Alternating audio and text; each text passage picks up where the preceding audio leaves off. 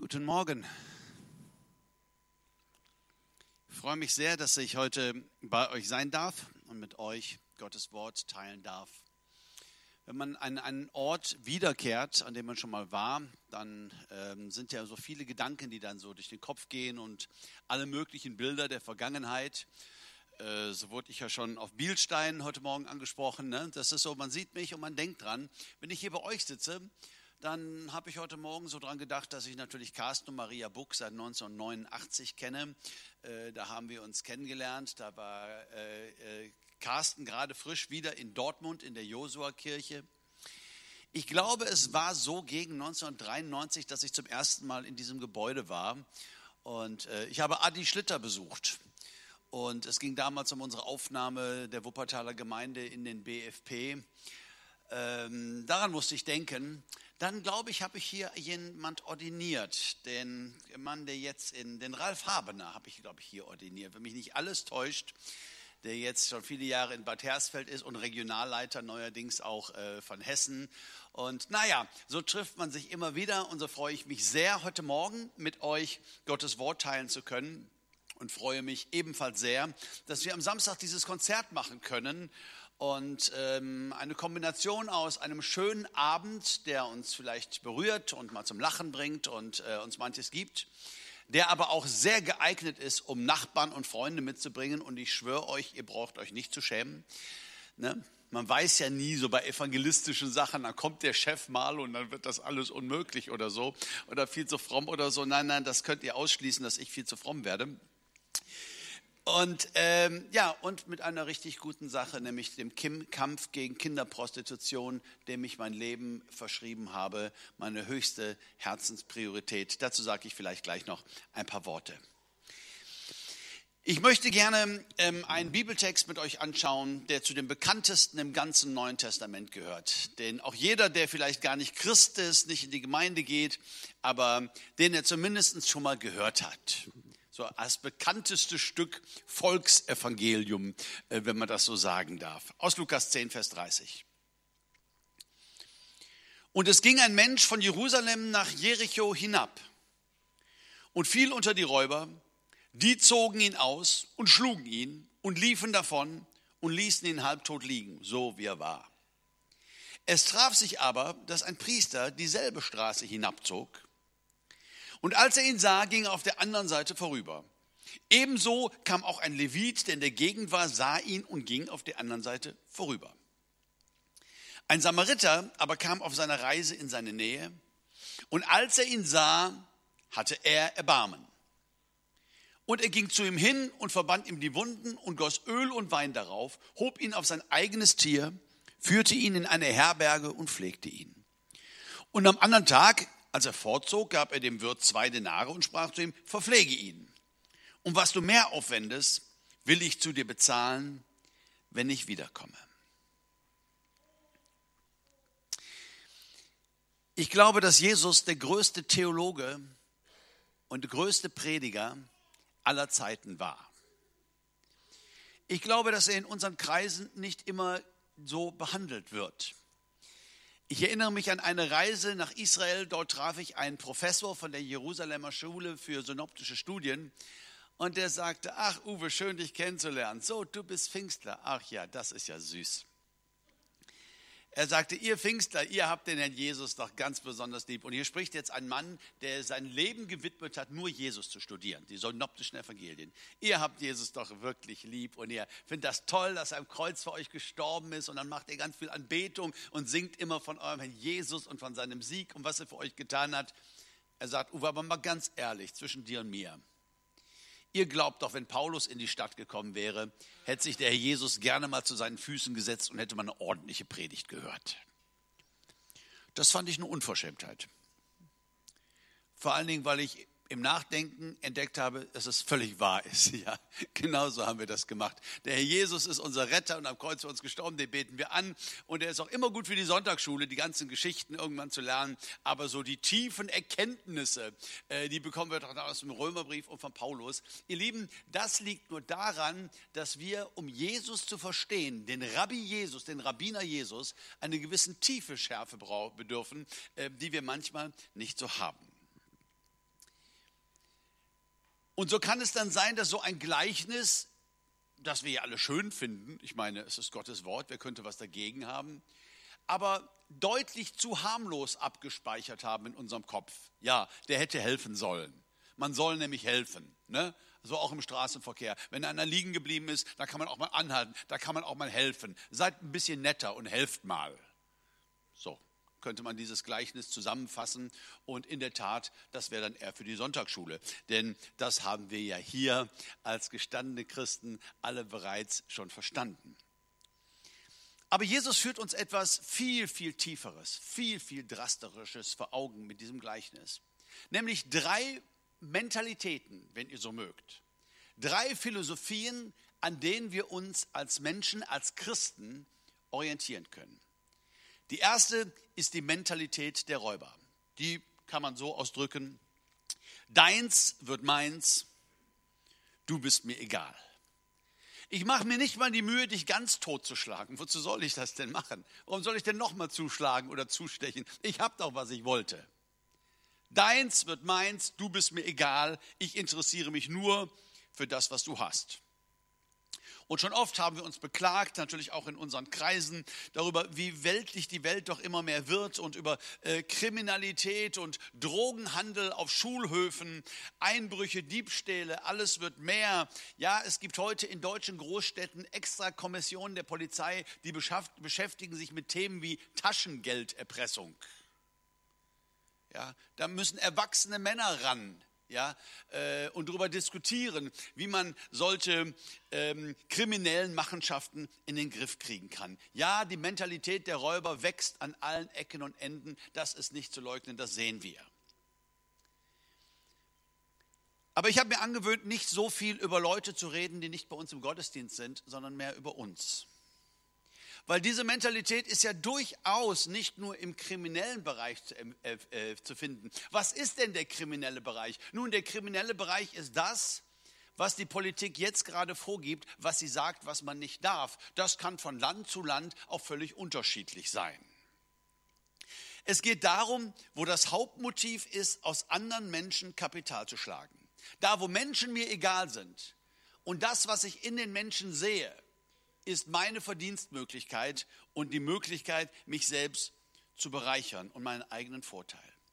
Da, wo sich Menschen auf Kosten von Schwachen profilieren, das nennt sich Mobbing, ja, wo man andere niedermachen muss, um sich selbst so ein bisschen zu erhöhen. Da, wo Banken mit Lebensmitteln spekulieren, mit Lebensmittelpreisen und an anderen Enden der Welt sterben Menschen erbärmlich an Hunger. Nun, das mag in unserem Land nicht verboten sein, aber es sollte verboten sein. Und es ist diese Mentalität der Räuber. Mir geht es um meinen eigenen Vorteil und den will ich ziehen, und zwar aus dir. Und du selbst bist mir eigentlich egal.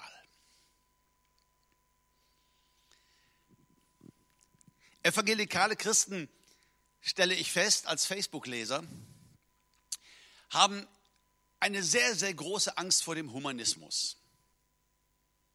Der böse Humanismus.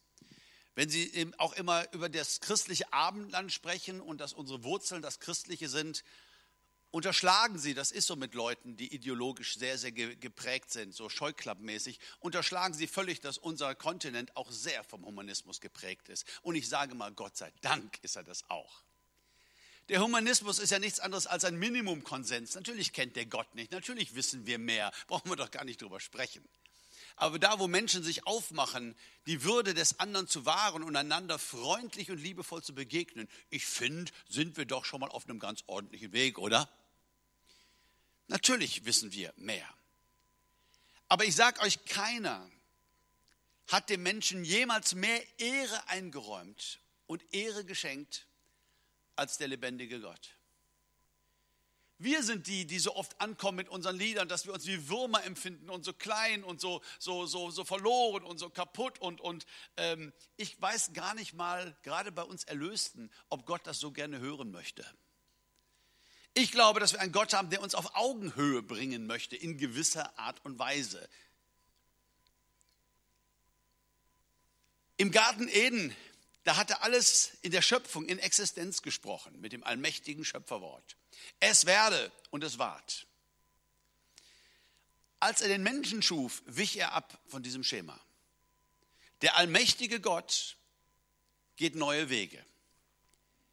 Er kniet nieder, nimmt den Staub der Erde in die Hand, macht sich die Hände schmutzig. Viele Jahre später sollte er sich die Hände blutig machen in der Erlösung. Das haben wir heute gefeiert. Und er schafft den Menschen kein Wortgeschöpf, sag ich mal, nicht vom Fließband, nicht mal eben in Existenz gesprochen, sondern durch die Schöpferhände geformt und haucht ihm den Geist ein.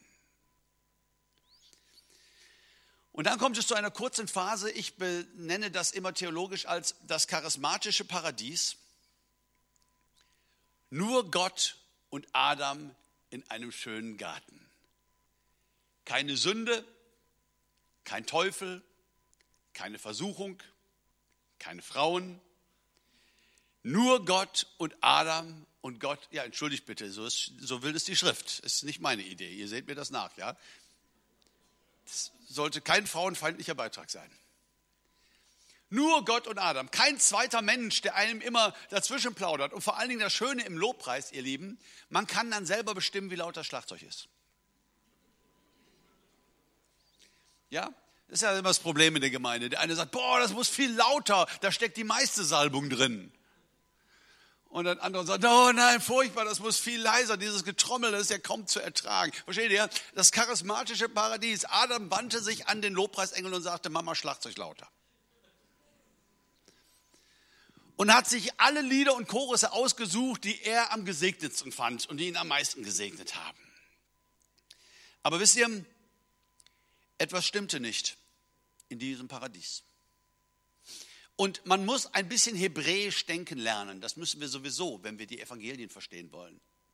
Man muss ein bisschen hebräisch denken lernen, dieses überlappende Denken. Das deutsche Denken, das ist ja so ähm, ausschließend. Wenn A A ist, kann A nicht B sein. Wir schließen, wir grenzen gerne ab. Und so kann man auch ganz, ganz äh, toll Maschinen bauen und Autos und Flugzeuge und so eine Sachen. Aber man kann so nicht unbedingt immer sehr gut äh, Gottes Wesen ergreifen und verstehen. Der allmächtige Schöpfer sagt, es ist sehr gut.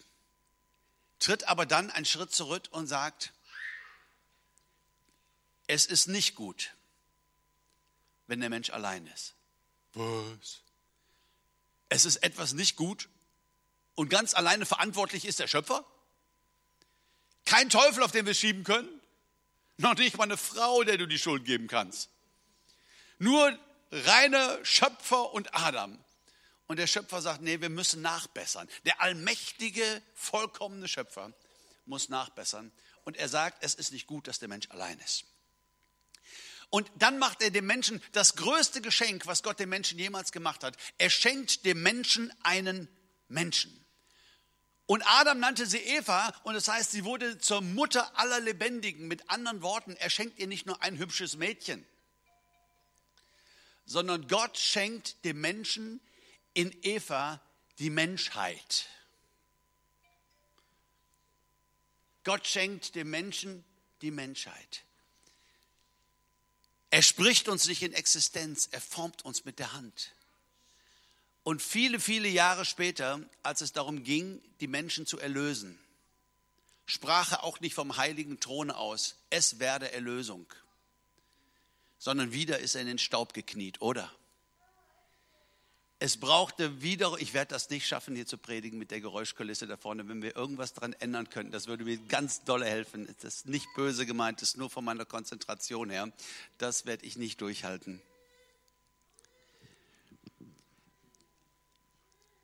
Wiederum kniet er sich in den Staub. Diesmal macht er sich die Finger nicht äh, dreckig, diesmal macht er sich die Finger blutig. Es musste wieder ein Mensch sein und Gott erlöst den Menschen. Gott gab uns Dinge, ihr Lieben, damit wir sie benutzen. Und Gott gab uns Menschen, damit wir sie lieben. Das ist die göttliche Ordnung.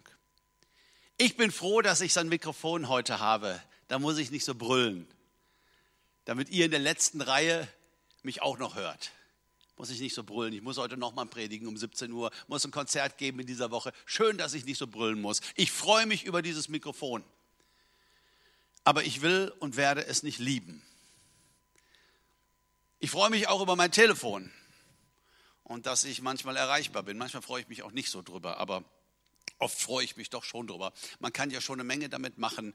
Und ähm, ich freue mich an dem Auto, das ich fahren darf. Ich freue mich daran, dass es ein paar PS hat, dass man auch am Berg mal überholen kann und so weiter. Ne, ich fahre 40, 50.000 Kilometer im Jahr. Ich freue mich über all diese Dinge, ja, keine Frage. Aber ich will sie nicht lieben. Sie zu lieben würde mich weltlich machen. Gott gab uns Dinge, damit wir sie benutzen. Du darfst Dinge einfach nur benutzen. Und er gab uns Menschen, damit wir sie lieben. Gott hat, der Teufel hat das umgedreht, der Gott dieser Welt.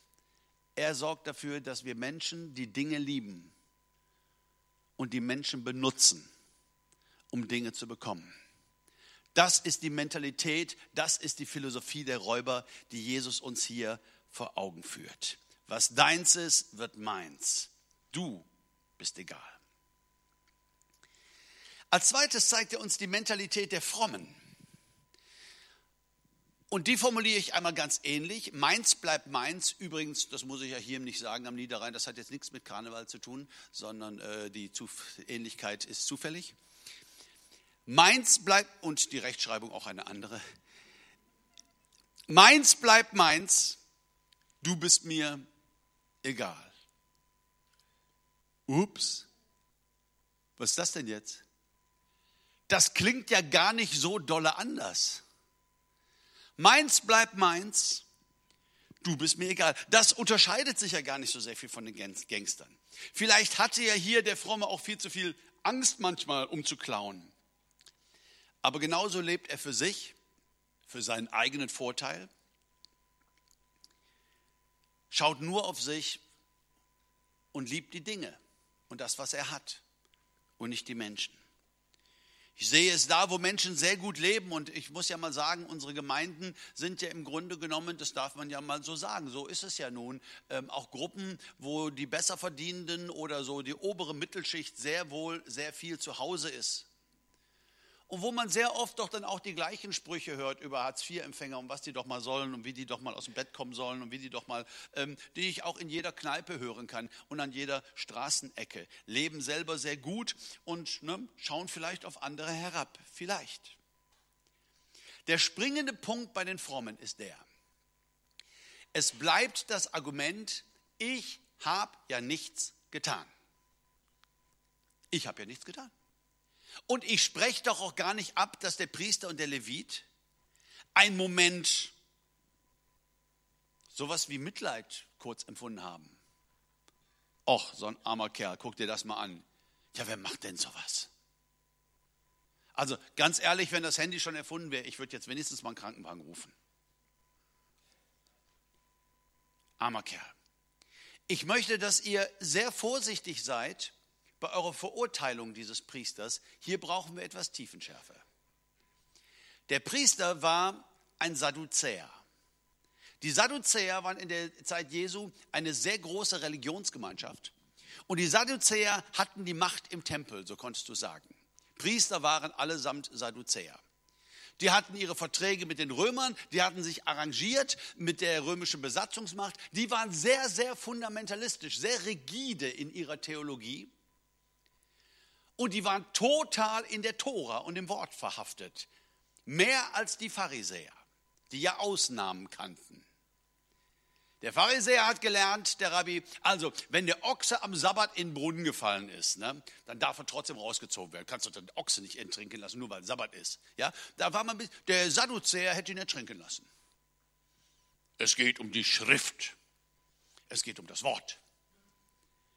Dieser Sadduzäer hatte Tempeldienst. Ich weiß nicht, ob er auf dem Weg nach Hause war und morgen wieder Tempeldienst hatte. Jericho war eine typische Priesterstadt. Da wohnten die Jungs. Priester und Leviten wohnten in Jericho, die Nähe zu Jerusalem. Das war schön. Hätte er diesen blutigen Mann angefasst und hatte am nächsten Morgen Dienst, hätte er sich disqualifiziert. Da kannst du nicht mal eben anrufen und sagen, ey Aaron, du glaubst nicht, was passiert ist, ey. Alter, hier liegt ein Typ voll mit Blut und ich habe dem jetzt geholfen und so. Und äh, wer ist denn auf Standby? Wer kann denn mal meinen Dienst erledigen? So was gab es nicht.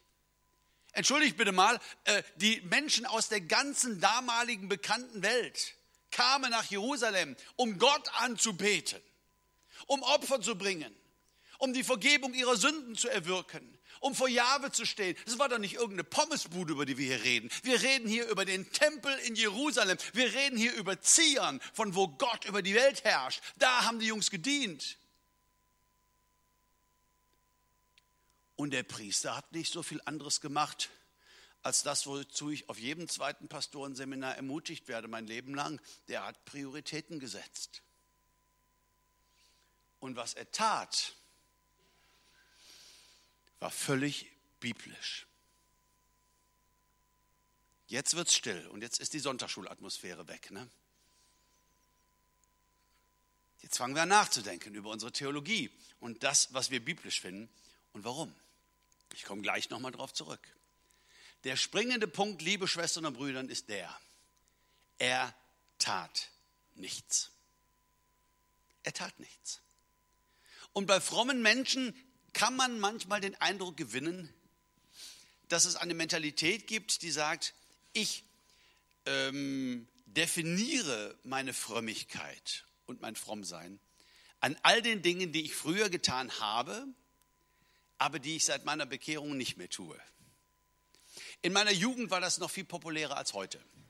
In meiner Jugend war ein Lieblingsmittel, anderen den Glauben nahezubringen, dass wir Menschen einluden in unsere Gemeindehäuser, die irgendwie einen Mafia-Hintergrund haben und sich bekehrt hatten.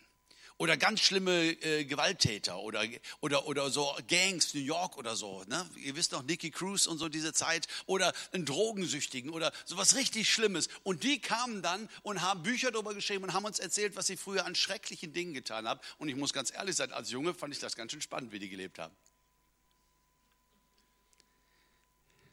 Und dann haben die sich bekehrt und dann haben sie uns gesagt, was sie jetzt alles nicht mehr tun von dem, was sie früher getan haben.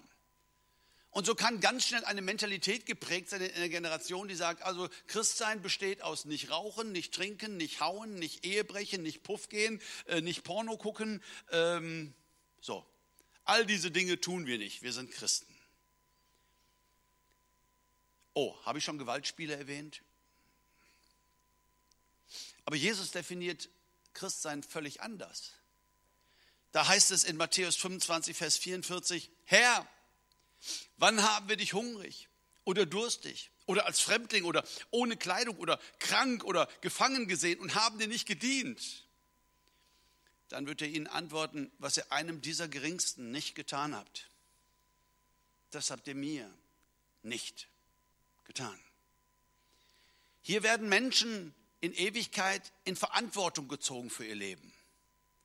Nicht für das, was sie getan haben, sondern für das, was sie nicht getan haben. Habt ihr schon mal gehört von dem Mann, der zum Chefberuf gerufen wurde, ins Chefbüro? Und der Chef sagt, ich will nicht lange drum rumreden, Herr Müller, Sie sind gefeuert. Und der Mann sagt, aber, aber, aber Chef, ich, ich habe doch gar nichts getan. Und der Chef sagt, eben. Genau das hatten wir uns bei Ihrer Einstellung nämlich anders vorgestellt.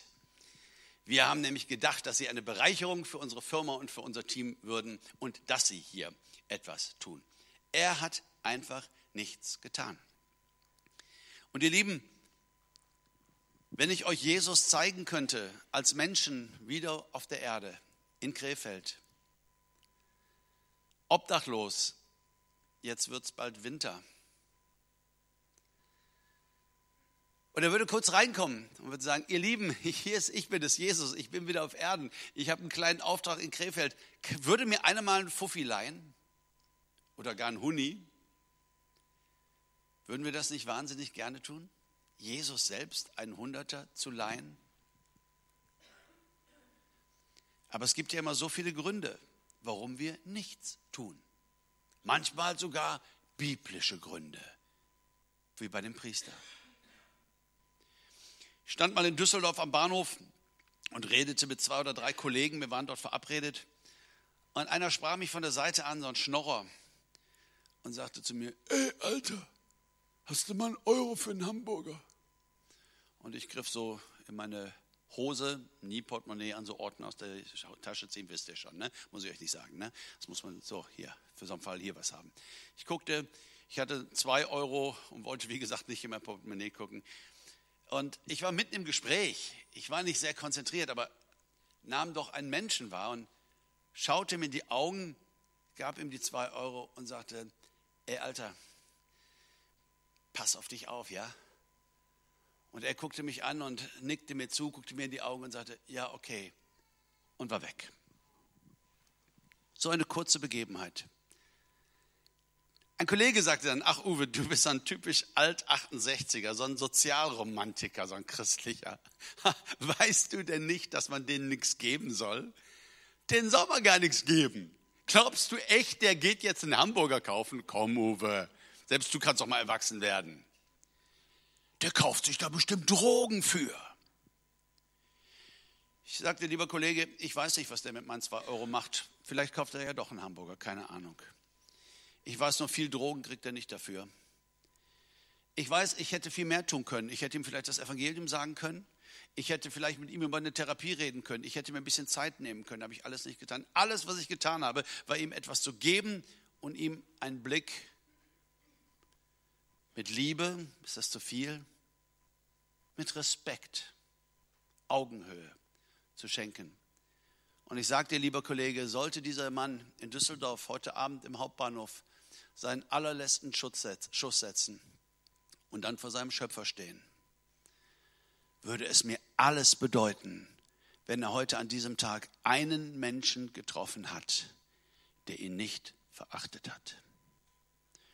Würde es mir alles bedeuten, wenn er einen Menschen getroffen hat, der mir in die Augen geblickt hat und gesagt hat, ey Alter, pass auf dich auf, ja.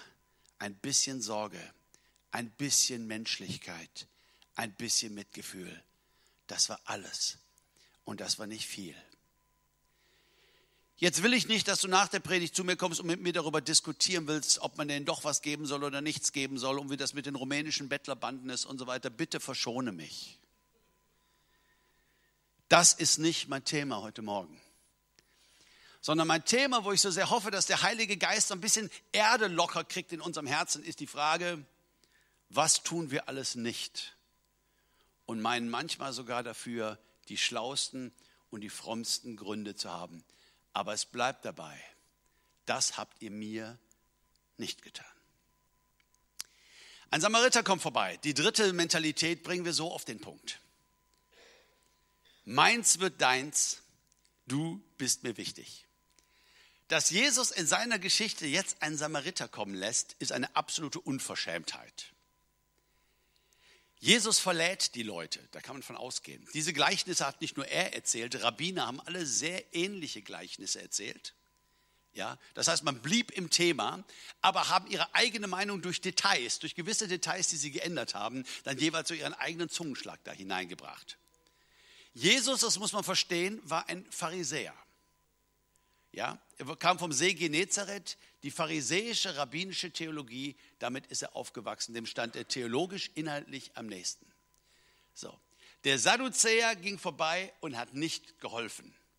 Und alle dachten doch jetzt, dass jetzt ein Pharisäer kommt.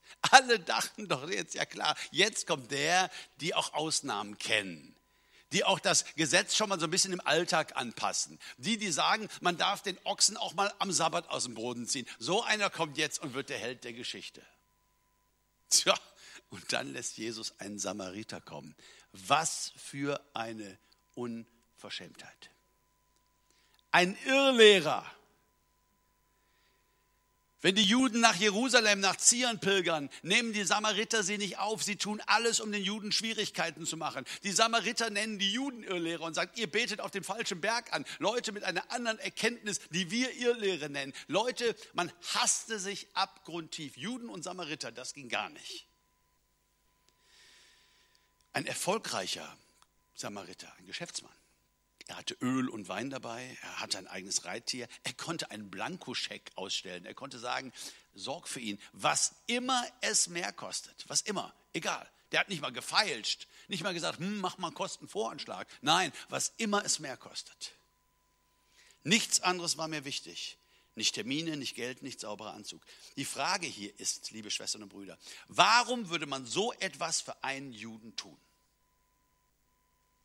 Und die Bibel gibt uns eine Antwort. Da muss ich gar nicht groß, äh, große Geschichten erzählen.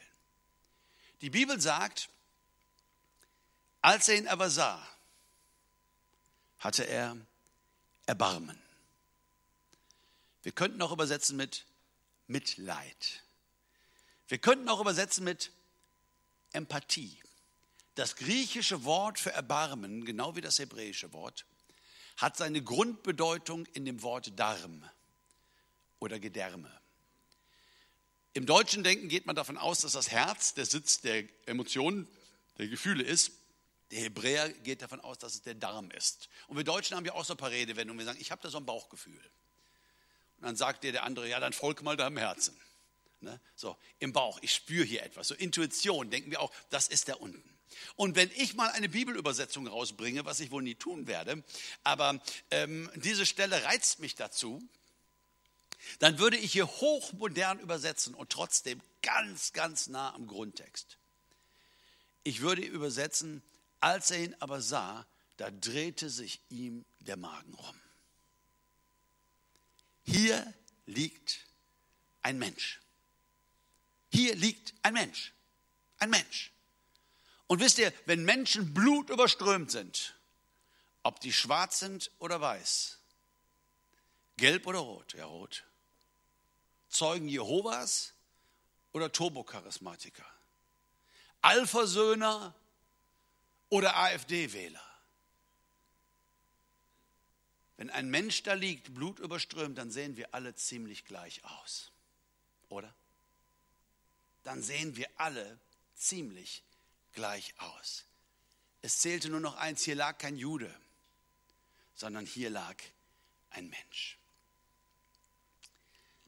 Lasst uns doch bitte verstehen, worauf es Jesus ankommt. Wenn dir ein Pastor eine Predigt hält über ein Gleichnis und er erzählt dir nicht, wie dieses Gleichnis in den Kontext einzubinden ist, dann möchte ich dich bitten, geh nach der Predigt zu ihm und frag ihn, weil eigentlich gehört sich das nicht. Gleichnisse sind nicht irgendetwas interpretatorisch freigestellt, wo sich jeder mal überlegen kann, was ist was und dann ne, eine nette Geschichte draus bastelt, so sehr das auch am Ende Wahrheit sein mag. Aber äh, Jesus hatte ja was vor damit zu sagen. Warum erzählt er diese Geschichte eigentlich? Ein Mann kommt zu ihm und sagt, Jesus, was ist das größte Gebot im Gesetz? In einem anderen Evangelium heißt es, was muss ich tun, um errettet zu werden? Jesus, typisch Rabbiner, beantwortet jede Frage mit einer Gegenfrage und sagt, was steht denn geschrieben? Was liest du denn in der Tora? Und der Mann sagt, also, ähm, Gott lieben und den Nächsten wie mich selbst. Und Jesus sagt, wow, ja, ja, Ast rein. 100 Prozent. Ey, Alter, das ist eine Eins mit Sternchen. Mach das und es ist alles paletti. Das ist das größte Gebot. Und jetzt kommt ein Vers, der ist schwer zu verstehen. Dann heißt es in Vers 29, er aber wollte sich rechtfertigen. Aber wieso denn? Versteht ihr mich? Wo entsteht denn hier die Notwendigkeit, sich zu rechtfertigen? Wenn Jesus gesagt hätte, weißt du was, das ist die dämlichste Antwort, die ich jemals gehört habe. Meine Güte, wer hat dir denn, wie bescheuert ist das denn? Was hast du denn für ein Spatzenhirn? Und dann würde da stehen, er aber wollte sich rechtfertigen und würde ich das sofort verstehen? Er hat doch die Frage gestellt. Er durfte sie selber beantworten. Er ist über die Maßen gelobt worden. Schönes Gespräch, Wiedersehen. An welcher Stelle entsteht denn hier überhaupt ein Rechtfertigungsdruck? Wer macht denn hier Druck auf das Gewissen dieses Mannes, dass er sich jetzt rechtfertigen muss? Das erkennen wir ein bisschen in der Frage, nämlich, wer ist mein Nächster? Die Antwort auch scheint uns, wenn wir oberflächlich rangehen, sehr, sehr offensichtlich zu sein. Aber wir müssen jetzt mal den jüdischen Kontext bedenken. Als Gott dieses Wort gesagt hat im Alten Testament, Gott lieben und den Nächsten wie dich selbst, eins ist schon mal klar, die Philister waren nicht gemeint, oder? Denkt mal jüdisch. Die Kanaaniter waren auch nicht gemeint. Und Goliath hat bestimmt woanders auch schon mal mehr Erbauung und Liebe erfahren als von David. Jetzt will dieser Mann wissen, dieser jüdische Mann, vom Rabbi Jesus wissen, ja, wer ist denn mein Nächster? Zum Beispiel, was damals die Pharisäer lehrten, nur mein pharisäischer Bruder, also der, der auch zum BFP gehört? Oder zu uns Baptisten oder ne, ich könnte das jetzt weiterführen, oder zu uns Evangelikalen. Ist nur das mein Nächster? Das ist die Frage. Und wenn ich das mal so sagen darf, liebe Schwestern und Brüder, ich finde es an dieser Stelle eine sehr moderne Frage. Wer ist eigentlich mein Nächster in einer globalisierten Welt? Versteht ihr, vor ein paar hundert Jahren gab es vielleicht eine Frau in Krefeld und ihr Mann wollte den Baum beschneiden und war da oben mit einer Säge und fiel runter, brach sich das Genick und war tot. Jetzt war sie alleine Witwe mit fünf Kindern. Das hat sich wie ein Lauffeuer rumgesprochen und ich unterstelle mal, dass Nachbarn und der Pfarrer und Freunde gekommen sind und sich um diese Witwe gekümmert hat. Das war jetzt der Nächste, der brauchte Hilfe. Ist doch klar. Ich unterstelle mal, das ist passiert, bis ich davon in Wuppertal was gehört habe. Wenn ich da überhaupt mal jemand was von gehört habe. In Wuppertal, da fallen sie andauernd aus dem Baum. Oder von der Schwebebahn oder was, ne? Was geht mich denn die Frau in Krefeld an? Das war euer Job. Das hatte mit mir gar nichts zu tun. Ich bin Tagesschaugucker. Und gerade so an manchen Abenden, so Sonntagabend, vielleicht zwei Gottesdienste gehabt, schaffe ich es nach Hause und esse noch eine Kleinigkeit, Low Carb, bei der Tagesschau. Ja, ich will ja später noch ein Bierchen. Und kriege in wenigen Sekunden, in wenigen Minuten das ganze, entschuldigt bitte mal, verdammte Elend dieser Welt mit meinem Sandwich serviert. Ich sehe verzweifelte Augen, ich sehe Kinder, die schreien und weinen, ich sehe Mütter, die um ihre Kinder trauen, ich sehe ausgebombte Dörfer, ich sehe Mord und Totschlag und esse dabei an meinem Sandwich. Kann ich nicht auch ein bisschen verstehen, dass Menschen abstumpfen? Kann ich nicht auch ein bisschen verstehen, dass wir einfach manchmal Hornhaut auf der Seele brauchen? Und dann kommt das Wetter und dann kommt dieser Müsli-Typ da mit seiner Werbung, den ich echt gefressen habe. Und dann gucke ich, dass ich schnell noch ein Bierchen kriege, weil dann geht der Tatort los. Heute sagt man ja so, das ist ja Neudeutsch und ich mag die Redewendung sehr, wenn man jemand fragt, sag mal, spürst du eigentlich noch was? Ich bin heute hier, um mich vor Gott und uns alle zu fragen, spüren wir eigentlich noch was? Und wie könnte das in einer globalisierten Welt denn aussehen, noch was zu spüren? Lieber keine Nachrichten gucken? Ich habe Freunde, das sind, das, sind, das sind teilweise keine Gläubigen, das sind Atheisten, das sind teilweise äh, Leute, deren Herz sehr weit links schlägt. Die reden nur über Solidarität und den Armen helfen und so. Und das seit Jahrzehnten. Die kämpfen für eine bessere Welt und sehen sie jeden Tag schlechter werden. Und die sind immer noch dabei. Und ich frage mich, wie machen die das? Versteht ihr? Ich glaube, dass wenn ich gegen Kinderprostitution kämpfe in dieser Welt, ich glaube, dass ich am Ende gewinnen werde. Uwe, ist das nicht vermessen? Kommt drauf an, wenn du fragst. Ich glaube, dass mein König, Jesus Christus, im Exil ist und dass er wiederkommen wird. Glaubt das irgendeiner hier? Glauben wir sowas nach? Jetzt gibt es einen Gott dieser Welt und ich bin ein Rebell. Ich gehöre jetzt zu einer Partisanengruppe, die sich dem Gott dieser Welt in den Weg stellt und die jedes Kind vom Strich rettet, was ich vom Strich retten kann. Das ist meine Straße zwischen Jericho und Jerusalem.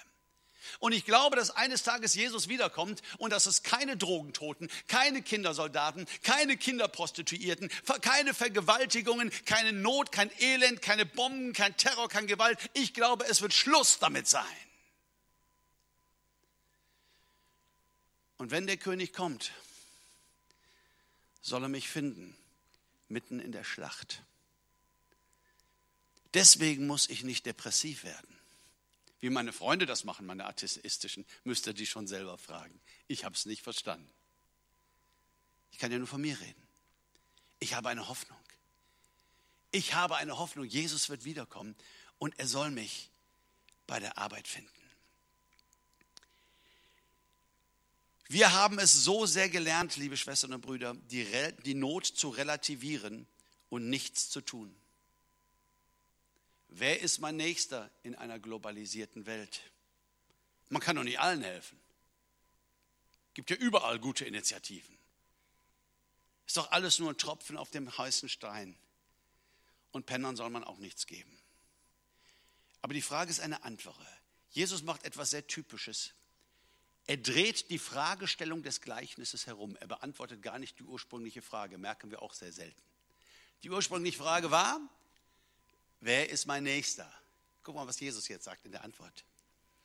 Wer von diesen dreien ist deiner Meinung nach nun der Nächste dessen gewesen, der unter die Räuber gefallen ist? Also die Frage ist nicht, ist dieser blutende Mann da mein Nächster? Da geht Jesus gar nicht drauf ein. Sondern Jesus beantwortet die Frage, wem bist du bereit, ein Nächster zu sein? Wer liegt da an der Straße deines Herzens? Nein, wir können nicht alles, das weiß ich. Aber nur weil wir nicht alles können, heißt das doch nicht, dass wir abstumpfen und für Gott gar nicht mehr erreichbar sind. Barmherzigkeit. Einen Menschen zu fühlen, Menschen zu fühlen, tief von Mitleid ergriffen zu sein und etwas ändern zu wollen. Ihr Lieben, jetzt sage ich etwas Drastisches und ich hoffe, ihr verzeiht es mir. Ich formuliere es auch nicht so drastisch, wie ich könnte. Wenn du es zusammenfassen willst, was Jesus sagen will mit diesem Gleichnis, vor allen Dingen dem Sadduzäer, dem Priester und dem Leviten, was Jesus wirklich sagen will, ist, pfeif auf den Tempel. Hier liegt ein Mensch. Pfeif auf die Gemeinde, pfeif auf den Gottesdienst, pfeif auf euren Lobpreis, pfeif auf so wichtige Gespräche darüber, wie laut ein Schlagzeug zu sein hat im Gottesdienst. Pfeif auf all das. Hier liegt ein Mensch. Und mehr Gottesdienst, mehr Salbung, mehr Gegenwart Gottes, mehr brennender Busch, mehr Wirken des Heiligen Geistes wirst du heute nirgendwo erleben, als wenn du einfach mal von deiner Straße runtergehst und diesem Mann hilfst. eine radikale Botschaft. Das größte Wunder im Dienst Jesu war nicht auf dem Wasser zu gehen. Das größte Wunder im Dienst Jesu war, solche Geschichten zu erzählen und erst nach drei Jahren gekreuzigt zu werden. Das ist eine Frechheit, das ist eine Provokation allererster Güte. Pfeif auf den Tempel. Hier liegt ein Mensch. Lasst mich dies sagen zum Schluss. Als Gott mich berufen hat, mich um die Kinder dieser Welt zu kümmern, als ich anfing, mich mit dem Thema zu beschäftigen und darüber nachzudenken, was könnte man tun. In Bangkok, in Indien war ich letztes Jahr. Ich werde am Samstagabend euch ein bisschen was erzählen. In der Dominikanischen Republik oder auch in Köln oder in Dortmund oder in Berlin. Was können wir tun? Habe ich alles Mögliche erdacht und ersonnen. War ein echter Gutmensch. War dabei, mir zu überlegen, eine feine Charity aufzuziehen. Es war, als mir klar wurde, und jetzt sage ich noch etwas, das ist mindestens so frech wie das, was Jesus gesagt hat, aber ich sage es über mich und nicht über euch. Als mir klar wurde, dass es diese Kinder gibt, weil es in dieser Welt so schreckliche, schreckliche Armut gibt. Und das, als mir klar wurde, dass diese Menschen so arm sind, weil ich so reich bin. Als mir klar wurde, dass ich in dieser globalisierten Welt, wo ich nicht mehr wegschauen kann, zu den 10 Prozent der Menschen gehöre, die 90 Prozent der Ressourcen in sich hineinstopfen und dass nicht nur der Freier und der perverse Kinderschänder das Problem sind, sondern dass es mein buchstäblich überflüssiger Lebensstil ist, der das alles möglich macht. Bin ich von meinem Gott zerbrochen. Geh durch die Gemeinden und rede davon, dass du Brot unter den Armen verteilen willst und du wirst ein großer Held sein. Aber wage die Behauptung, dass die Armen deshalb arm sind, weil wir so unverschämt reich sind. Und du hast sehr bald nur noch wenig Freunde. Aber Geschwisterschaft steht ja nicht in Frage. Es hat mich zerbrochen. Und versteht ihr, ich weiß doch, was los ist. Man kann doch nicht einfach aussteigen. Wie sieht das denn aus? Ich mir eine Lehmhütte mitten in Krefeldbaum und da äh, Mais anpflanzen oder was weiß ich. Wie, man kann nicht einfach, weiß ich doch selber. Weiß ich doch selber. Ich bat den Allmächtigen, mir zu verzeihen. Er sprach zu mir, sorge dafür, dass es aufhört. Und ja, ich bin so vermessen so naiv, so kindlich, so gläubig, dass ich glaube, dass wir es beenden werden. Am Samstagabend werden wir nicht einfach nur Entertainment machen, das werden wir auch tun. Und zwar sehr gerne. Wir werden lachen, wir werden einen lustigen Abend haben. Deine Nachbarn werden sich sehr wohlfühlen und du wohl auch. Aber wir werden auch über dieses Thema sprechen. Wir werden Kinder aus Bordellen retten in Indien. Wir werden Präventionsarbeit machen. Ja, es wird Teil der Geschichte sein. Und wenn unser König wiederkommt, mein Gott, dann soll er uns bei im Widerstand finden. Und wenn du so ein Christ bist, der seinen Koffer gepackt hat und du sitzt an der Bushaltestelle auf deinem Koffer und wartest auf die Erdrückung, dann möchte ich dir sagen, Schätzelein, du kannst wieder auspacken, wir gehen nirgendwo hin. Wir haben hier einen richtigen Auftrag. Ich bin hier, um euch zu sagen, liebe Schwestern und Brüder, Gott hat diese Welt nicht aufgegeben und ich werde es auch nicht tun. Ich werde es gefälligst auch nicht tun. Jesus kommt wieder. Sein Reich wird herrschen. Wir werden gewinnen. Wir haben einen Grund, noch was zu spüren. Wir haben einen Grund, unser Herz nicht dicht zu machen. Möge Gott uns beistehen. Ich schließe mit einem Zitat aus dem babylonischen Talmud, das zweitheiligste Buch der Juden. Und für mich einer der wichtigsten Verse in meinem Leben. Dort heißt es, wer eine Seele rettet, rettet die ganze Welt. Vielleicht schaffen wir ja zwei zusammen nächsten Samstag. Gott segne euch. Amen.